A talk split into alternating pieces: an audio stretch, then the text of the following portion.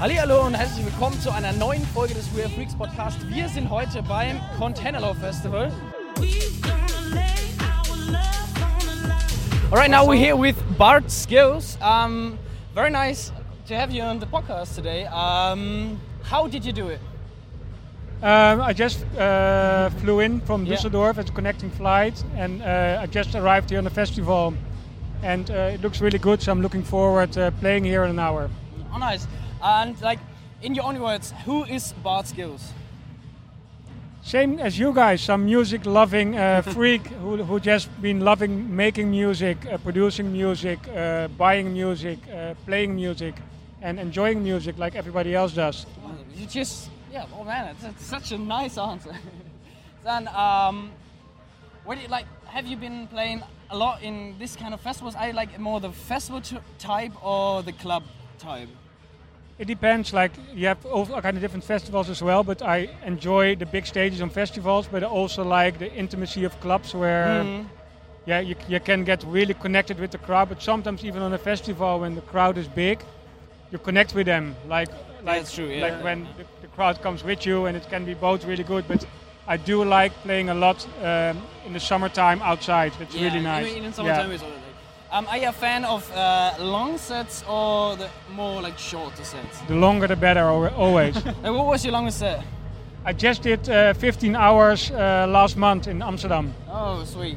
So are you looking forward to ADE Festival? Because it's always the big thing, and you're from Amsterdam, so I need to ask you that. Like, how is, I was- I was never there, so how is E? ADE? Well, ADE is in Amsterdam in my hometown, and Yeah. I've been going there for years, and it's really nice to meet all your friends there. Uh, and besides that, there's like crazy lots of parties, and everybody from the industry is there. So that's really good. Oh, nice, sweet. like a simple question what does techno means for you and your life and family and friends Techno for me is like I grew up with it, so it's a way of living. I since I was young, I was already buying vinyl, working in a vinyl store, starting to make music. So I've never had a normal job for me. I always work. I was always with Oh, really? techno. Yeah. and what was your first instrument you played Uh, I, I s- I don't play any instrument. Still Ah, really? not. No. I do everything from the keyboards, just from like from my head. I, and I was never a trained musician. Ah. I just do everything with playing. what is your favorite synthesizer Um, it's a Juno 106, still the Oh, old nice. one. and which program you use like um, ableton Logic X.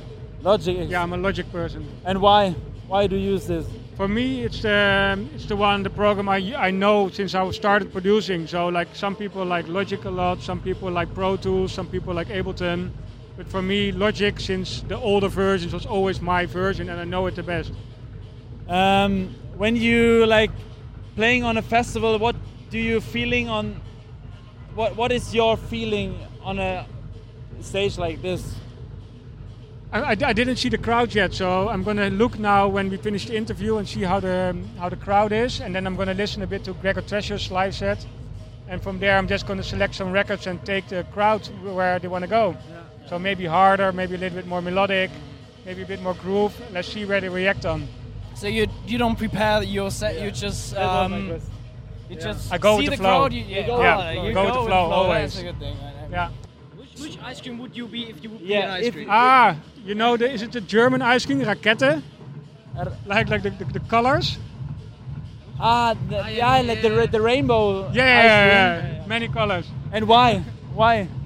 Because I like the I like the, the the versatility in life. Like in the weekends, I am DJing all the time. In the week, I am in the studio with my family.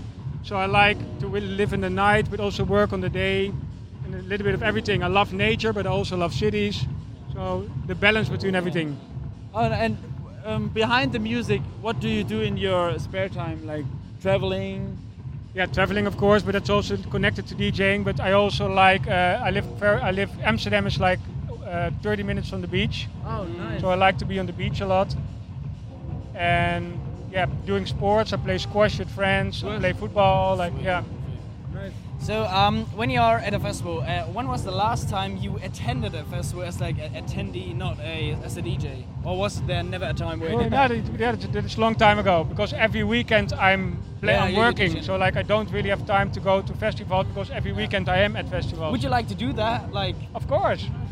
Yeah, of course. I want to see some good bands and or like Yeah. and other stuff where, where it's did you possible. listen to different music than like you music? uh, Yeah, you of course. producing? Yeah, So I like which- stuff. I, s- I like a lot of stuff like the Smiths and the Cure and the Talking Heads great. and that, all that kind of like Oh, like, yeah, like the, the, the- like the, Nice. the good bands.